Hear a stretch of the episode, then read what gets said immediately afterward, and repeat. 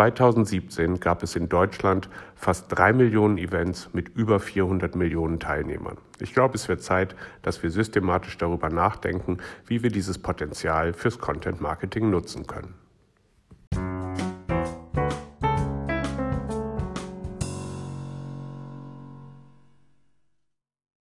Wenn man im Moment Content Marketing und Events googelt, findet man auf den ersten zwei bis drei Seiten nichts anderes als Content Marketing für Events.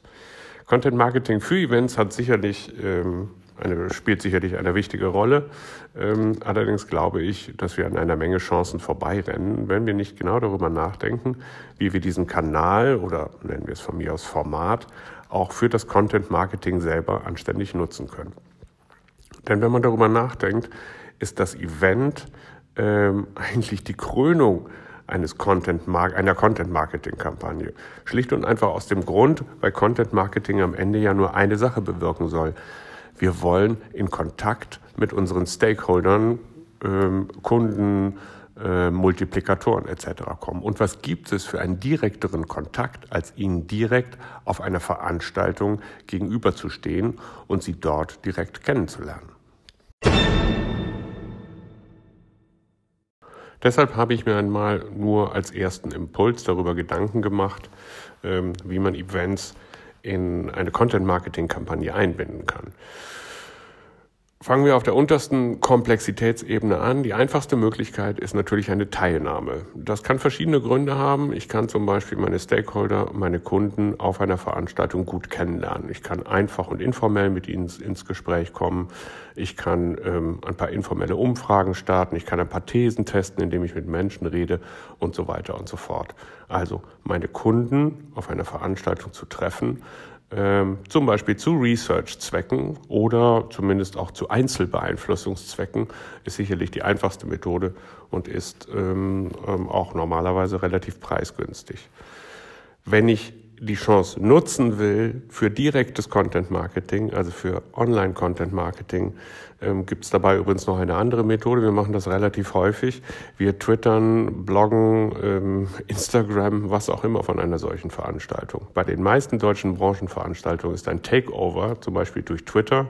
Das heißt, in den zwei, drei Tagen, die die Veranstaltung dauert, mit dem richtigen Hashtag ähm, so eine Art Live-Berichterstattung zu starten.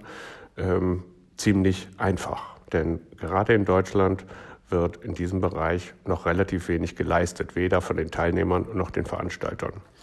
Wer also darüber nachdenkt, ob er wirklich die 800 Euro für ein Branchenevent ausgeben will, kann sich im Zweifelsfall immer noch die Reichweite ausrechnen, die er erreicht, wenn er von dieser Veranstaltung twittert. Die zweite Möglichkeit, ähm, ein Event fürs Content Marketing zu nutzen, ist, ähm, einen Speaker-Slot zu finden. Das heißt, irgendjemand, der bei mir als Experte positioniert ist und der eine gewisse Strahlkraft hat, ähm, für den sollte ich auf den entsprechenden Branchen-Events nach einem entsprechenden Platz suchen, wo er sich präsentieren und seine Thesen live vortragen kann. Das hat verschiedene Vorteile. Das eine ist, man kann anhand der Reaktionen testen, wie das Ganze ankommt. Das hat natürlich auch eine gewisse Reichweitenfunktion. Vielleicht gibt es ja dann doch ein paar Twitterer drunter, ähm, die das Ganze ähm, äh, weiter und Volk tragen. Und ähm, ganz ehrlich, zum Kontakte und Leads akquirieren taugen solche Veranstaltungen allemal. Also ich kenne jedenfalls die Situation, wo man vom Podium kommt, wo man hinter dem kleinen Tisch herkommt und Leute einem Visitenkarten in die Hand drücken oder die eigene Visitenkarte wollen.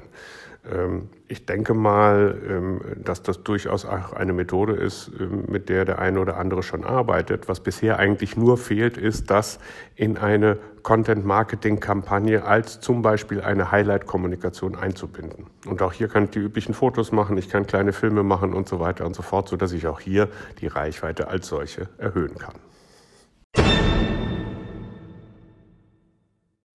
Die Krönung des Ganzen und natürlich die höchste Komplexitäts- und Preisstufe ist es, ein eigenes Event zu veranstalten. Wir persönlich haben damit ziemlich gute Erfahrungen gemacht, also am Ende unserer eigenen Kampagnen oder auch für Kunden bringen wir gerne die Menschen, die wir mit Hilfe des Content Marketings über einen Zeitraum von sechs bis zwölf Monaten bearbeitet haben und die sich als treue Fans, Newsletter-Abonnenten oder ähnliches erwiesen haben, auf einer Veranstaltung zusammen.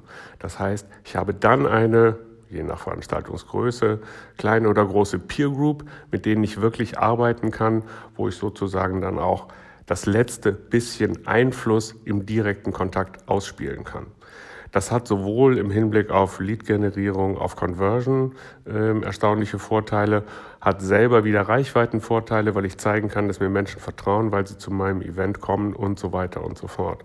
Das heißt, eine Kampagne so zu planen, gerade eine digitale Kampagne, wo ich die ganze Zeit ähm, indirekten Kontakt mit meinen Zielgruppen habe, dass am Ende dieser direkte Kontakt als Krönung dasteht, ist aus meiner Sicht ein sehr probates Mittel, um auch den Erfolg der eigenen Kampagnenbemühungen, des Content-Marketings ähm, sichtbar zu machen.